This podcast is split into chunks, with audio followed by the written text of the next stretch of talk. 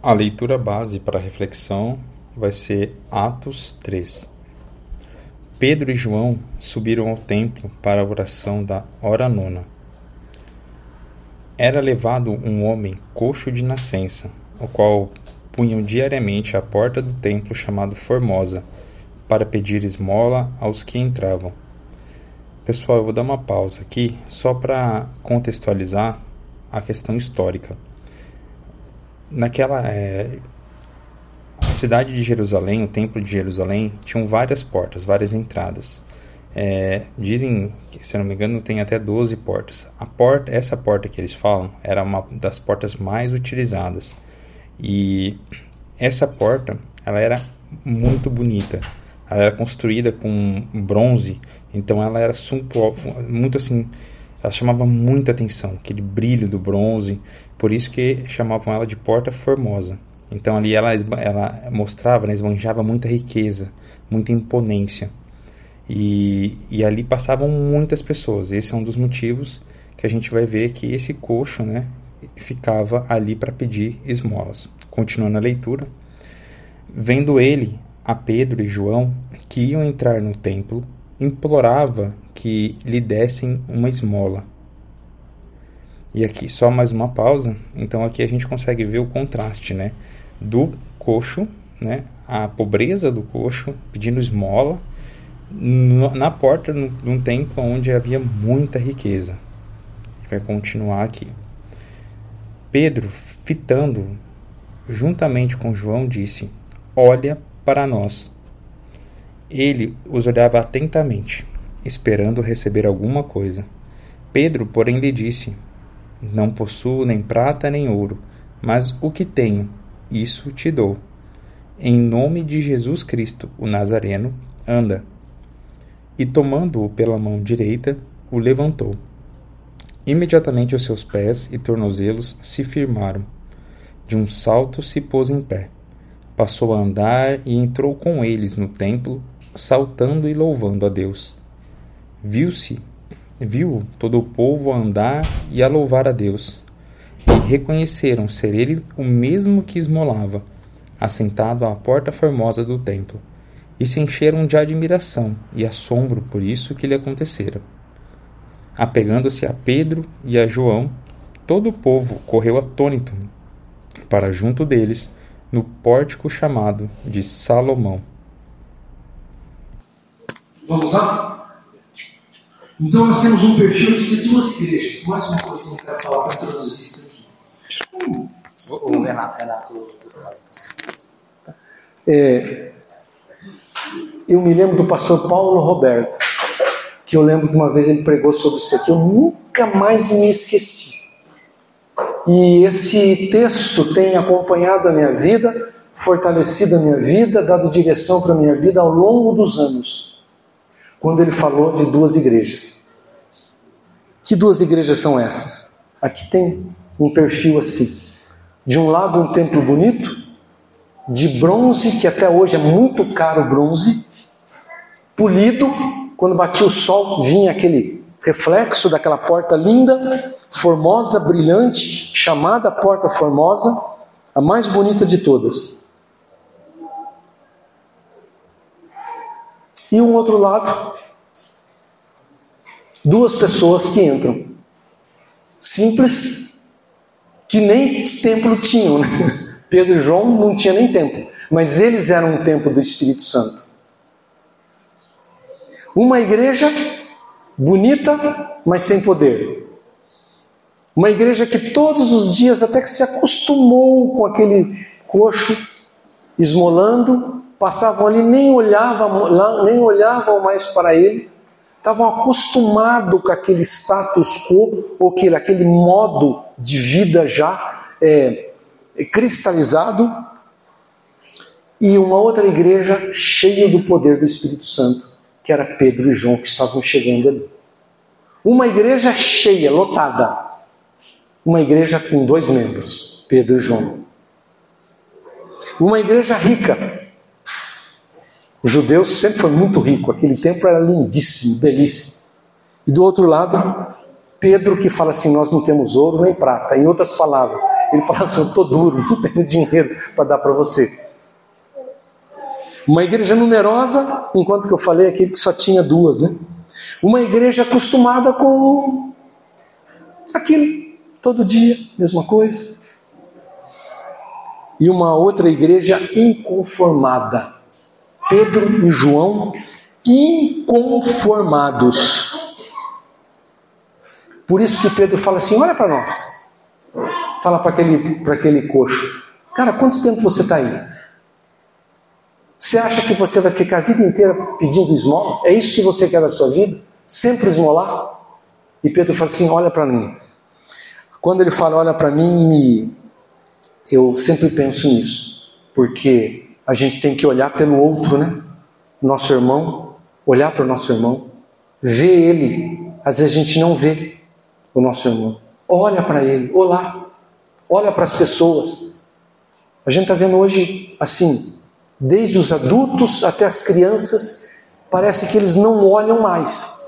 Eu busco olhar de uma criança, por exemplo, busco olhar de uma pessoa. As pessoas não estão olhando mais. Porque é o mal do século. Cada um muito voltado para si próprio. E aquela igreja se tornou uma, uma religião se acostumou com rituais, muito ritualístico. Chegavam lá, era tudo quadradinho, tudo quadradinho, oração da, da hora, das três horas da tarde. Aí iam chegar lá todos os sacerdotes com as suas vestes sacerdotais, tinha o capitão do templo, tinha os ritualistas, os rituais todos formados já certinho, aí todo mundo ia embora. Mas não acontecia nada. Não havia mudança de vida. Então, onde que nós não podemos cair nunca? Numa igreja onde a gente não consegue, não pode, não há transformações de vidas. Tem que haver mudança de vida.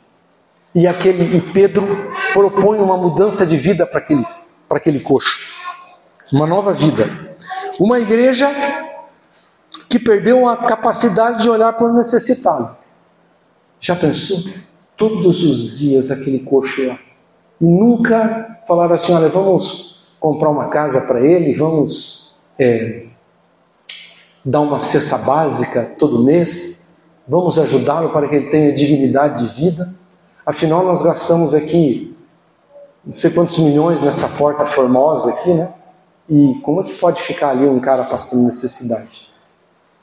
Então ela perdeu a capacidade de olhar para o necessitado, para o aflito, porque aquele coxo não era só, o problema dele não era que ele só era só coxo, ele estava sem esperança.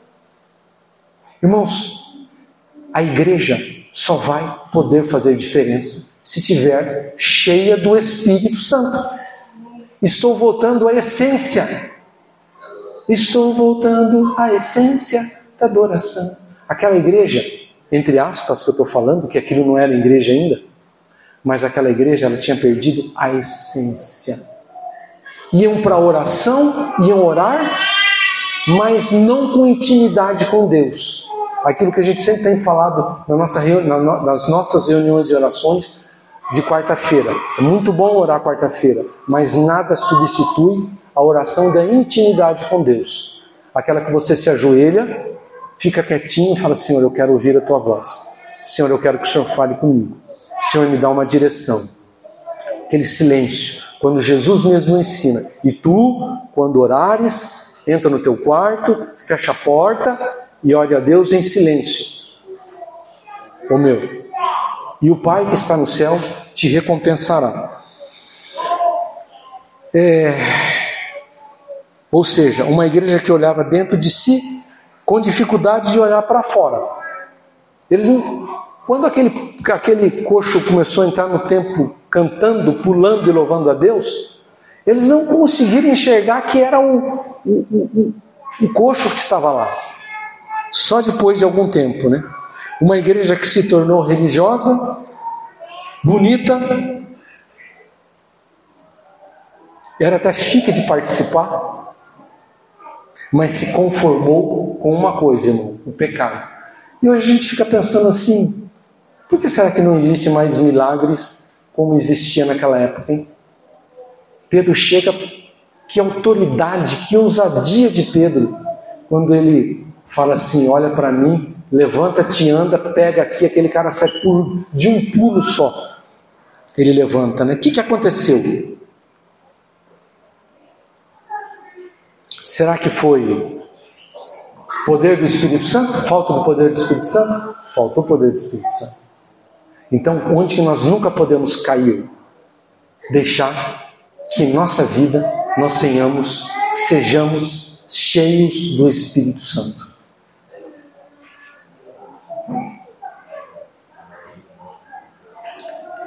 Graças a Deus pela obra do evangelismo, de evangelismo, né?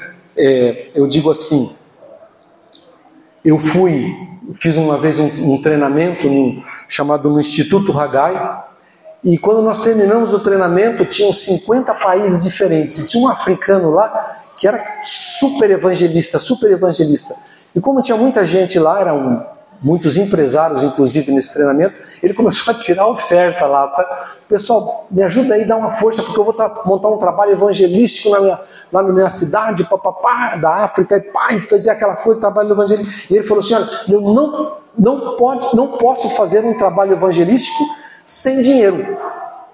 E aí nós começamos, sentamos com ele e começamos a conversar, olha, graças a Deus, porque a igreja pode ofertar e enviar missionários. Graças a Deus por isso. Mas eu falo assim: olha, não é com só com dinheiro, não é com dinheiro que você vai fazer a obra missionária. Quanto que Jesus usou para fazer a obra dele? Quanto que Jesus usou de dinheiro para fazer a maior obra de, de, de, de, de salvação da humanidade? Só para comer.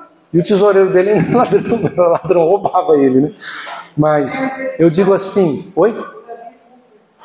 Davi Cooper, né? Então, é, eu vejo assim, o que nós precisamos é poder do Espírito Santo. Uma igreja transformada, uma igreja de poder, uma igreja que ora.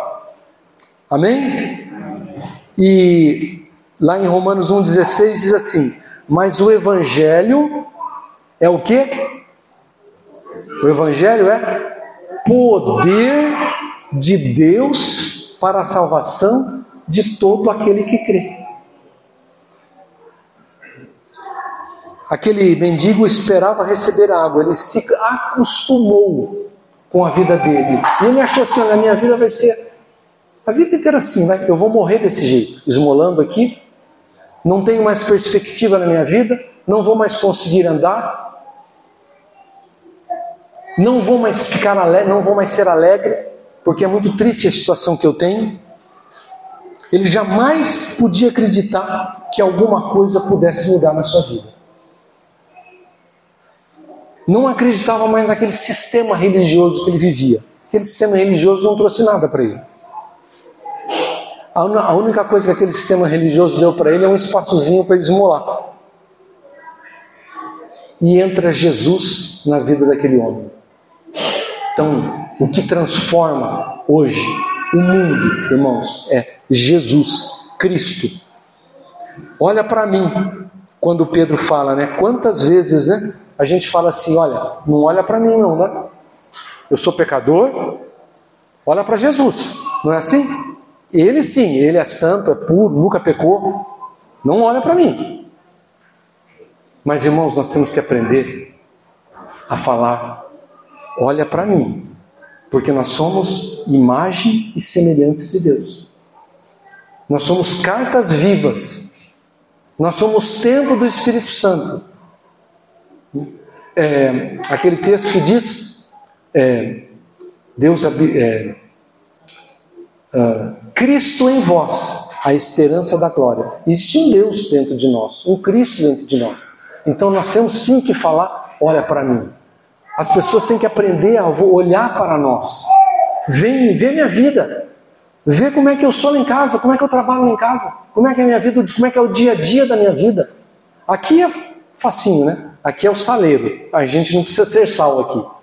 Mas no dia a dia, no nosso trabalho, na nossa casa, principalmente, que diz que o lugar mais difícil para a gente ser cristão é dentro do nosso lar. Dentro do nosso lar, ali sim, a gente tem que falar: olha para mim, é aqui que eu tenho que exercitar a minha fé e a minha espiritualidade. olha para nós, né? A igreja tem que ser referência. As pessoas têm que olhar para a igreja e ver assim: ali existe salvação, ali existe uma oportunidade, ali existe transformação de vidas, ali eu estou vendo que as vidas estão, estão trans, são transformadas.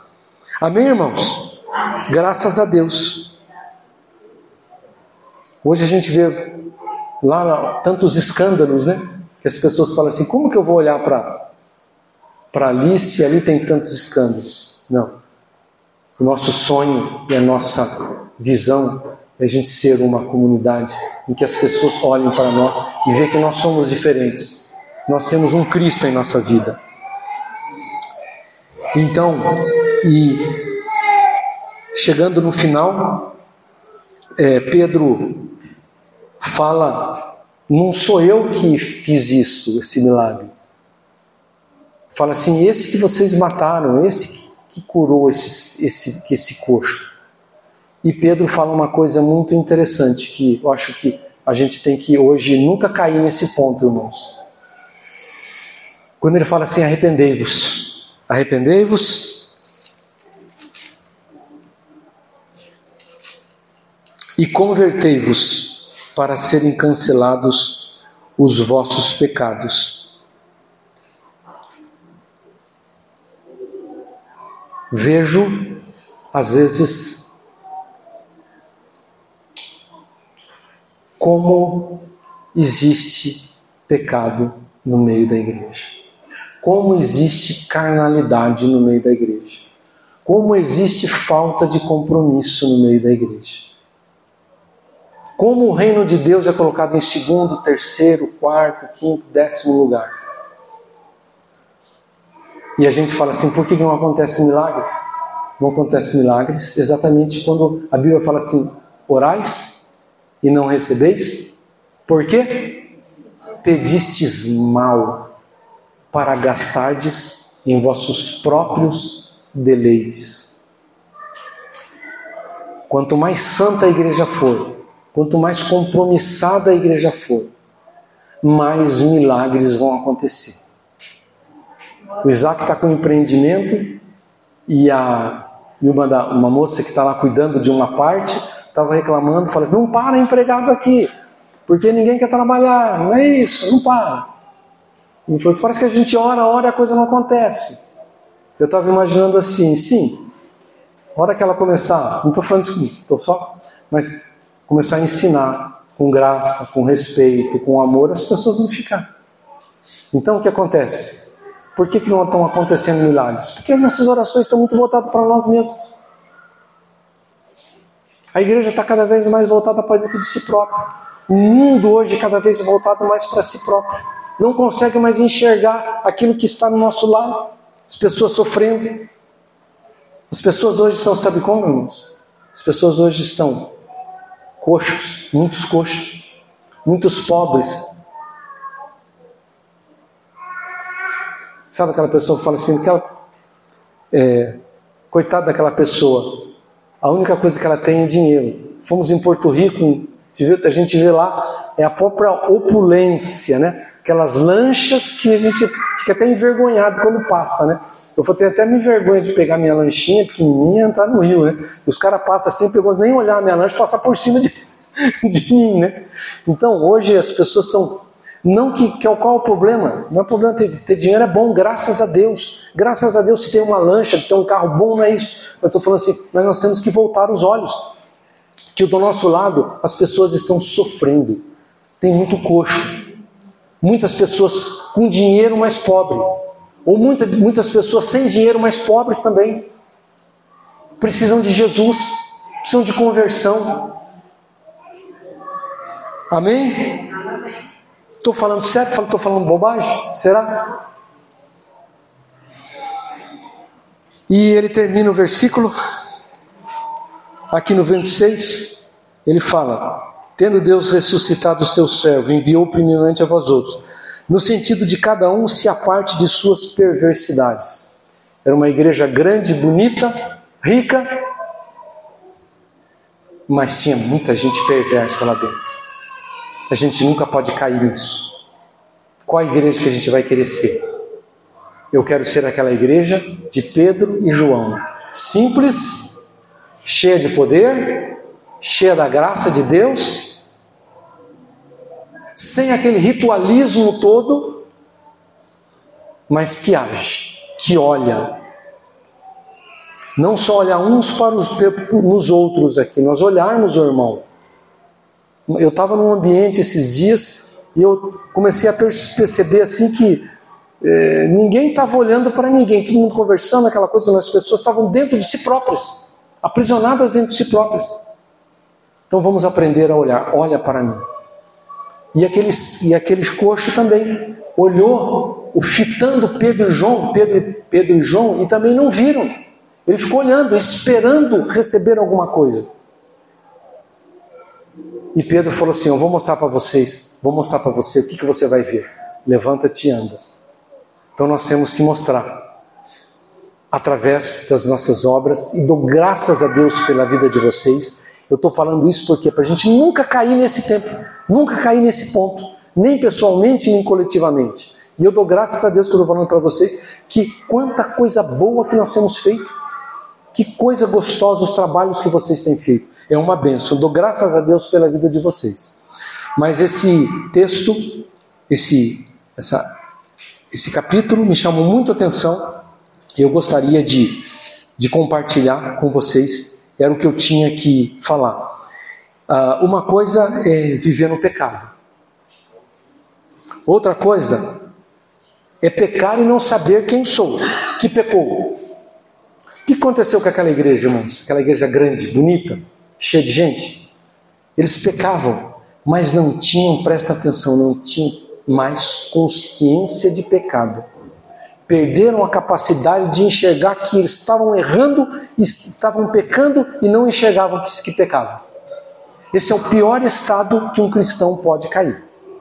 Quando peca e não reconhece que pecou. Mas quando você peca e fala assim, misericórdia, Deus, que, que eu fui fazer? Me perdoa, Senhor. E se ajoelha e pede perdão, como os judeus faziam, se vestiam de pano de saco, se arrependiam, aí sim, aí você está no caminho da perfeição. O caminho da perfeição é esse. E hoje nós temos visto muita gente dentro de igreja pecando assim a rodo, mas não sabem que estão pecando não perdeu a capacidade de discernir o que é pecado. Amém? Concordam comigo? Deus tenha misericórdia da nossa vida. Que a gente nunca esqueça que existem duas igrejas. Que uma igreja é essa que nós vimos. E a outra que nós nunca podemos, que é sempre, tem, sempre temos que estar. É a igreja de Pedro e João. Amém? Vamos orar?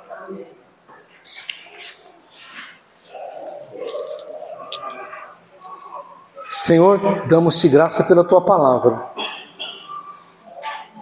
que ela nos abaliza, ela nos dá direção aonde nós devemos ir, aonde nós não devemos ir.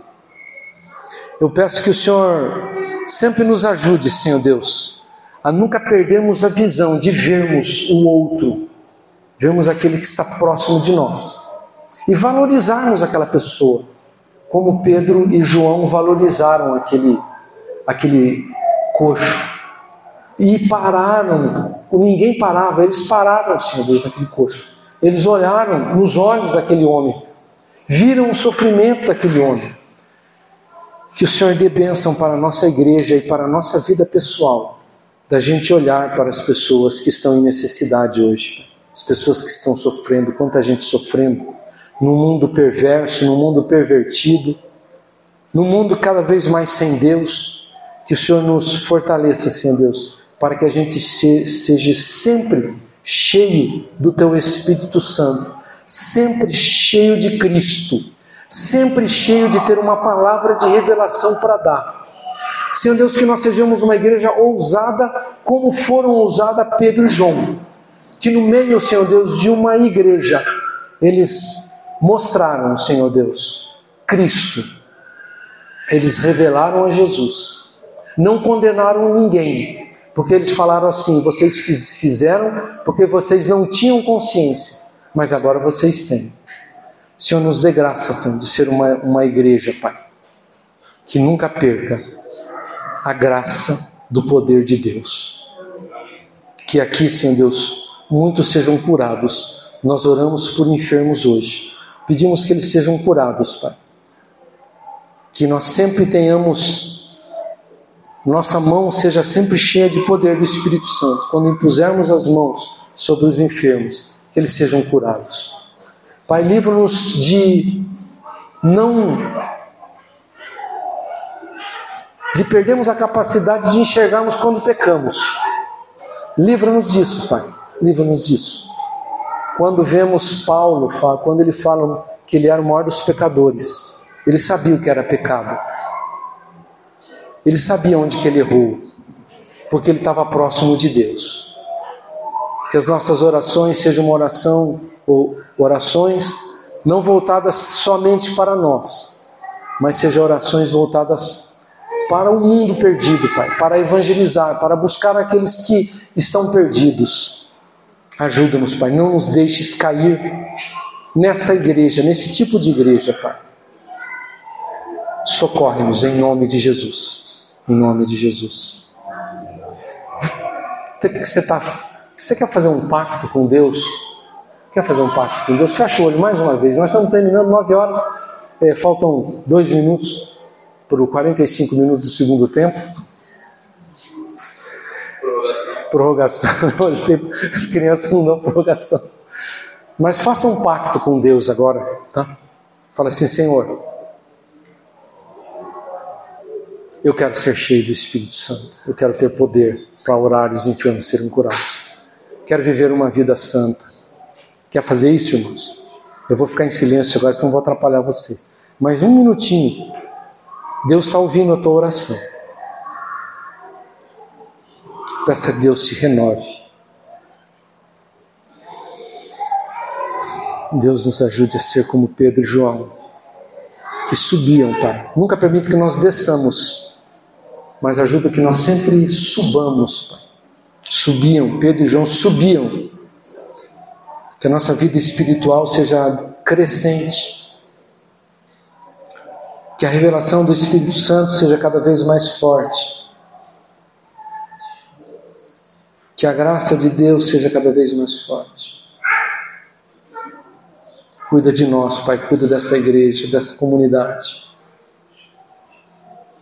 Livra-nos do mal, Senhor. Dá-nos graça nesta semana que entra. Tantos desafios, Pai.